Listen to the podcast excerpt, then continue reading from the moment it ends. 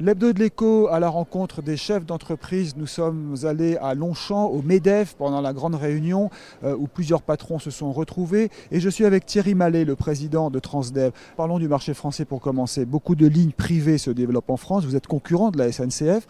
Ça va encore aller plus loin? Bah, la concurrence est un moyen de faire progresser tout le monde, il est un moyen de faire progresser la SNCF, de faire progresser la mobilité. La mobilité, c'est un enjeu extrêmement fort en matière de cohésion sociale, de transition énergétique, euh, puisqu'aujourd'hui 30% des émissions sont liées à la mobilité, dont un tiers de ces émissions, c'est la mobilité du quotidien, d'où la nécessité d'avoir des trains plus performants, des cars express plus performants.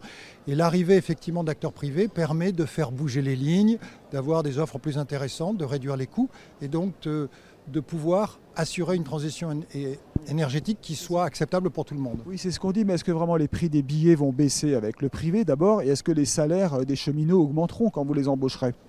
Alors aujourd'hui, euh, il n'y a pas un enjeu de prix de billets, c'est un enjeu de coût aujourd'hui, puisque dans le domaine des transports du quotidien, euh, ce sont des transports qui sont fortement subventionnés. Donc le but, c'est que ça coûte moins cher à la collectivité locale ou qu'avec le même budget, la collectivité locale puisse en offrir plus. Vous recruterez?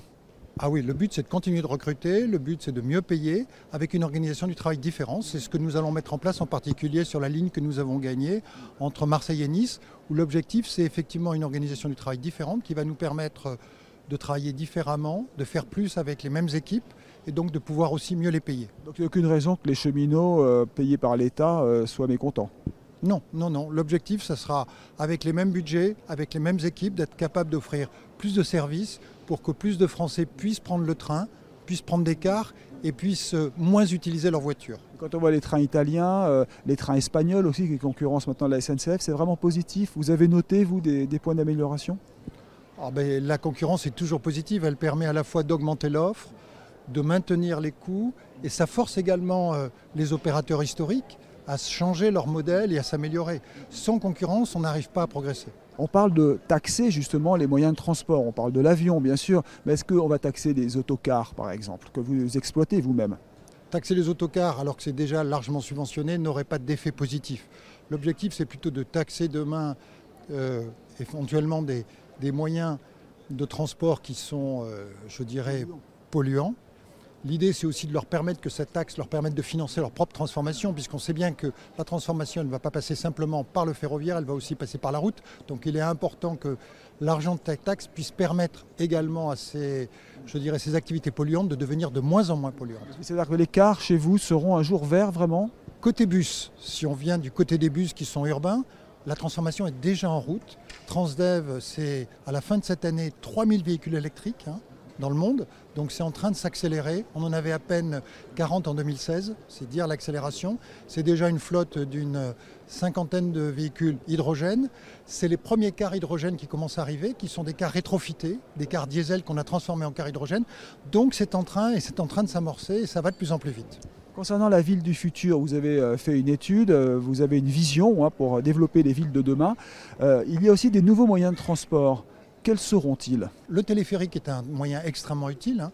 Nous exploitons un téléphérique en Colombie qui a permis de désenclaver une zone non officielle. Et c'est effectivement une transformation complète pour la vie des habitants. Et je pense que c'est une très très bonne solution également pour faire des liaisons au sein des villes dès qu'on a un ouvrage compliqué, un fleuve, ou une autoroute à traverser et que les modes classiques ne passent pas.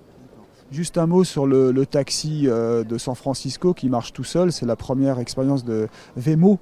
Hein. Qu'en pensez-vous? Je pense que effectivement, on voit arriver les véhicules autonomes.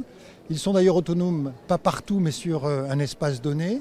C'est que c'est un élément de solution intégré demain, parce que demain, on aura également probablement des cars autonomes euh, puisque de la même manière qu'un taxi peut être autonome sur une zone donnée, des cars seront autonomes ou des bus seront autonomes dans des zones données, et ça nous permettra de continuer à offrir encore plus de services. Certains vont regretter le chauffeur de bus, le chauffeur de car. Alors, il y aura toujours des personnes à bord, soit pour accompagner les bus, soit pour faire du contrôle de bus. Hein. Chez Transdev, on s'y prépare, c'est-à-dire qu'on n'envisage pas euh, de ne pas avoir des personnes, soit physiquement euh, dans certains bus, ou à l'occasion des contrôleurs qui vont permettre de contrôler 4 ou 5 bus pour pouvoir intervenir en cas de besoin.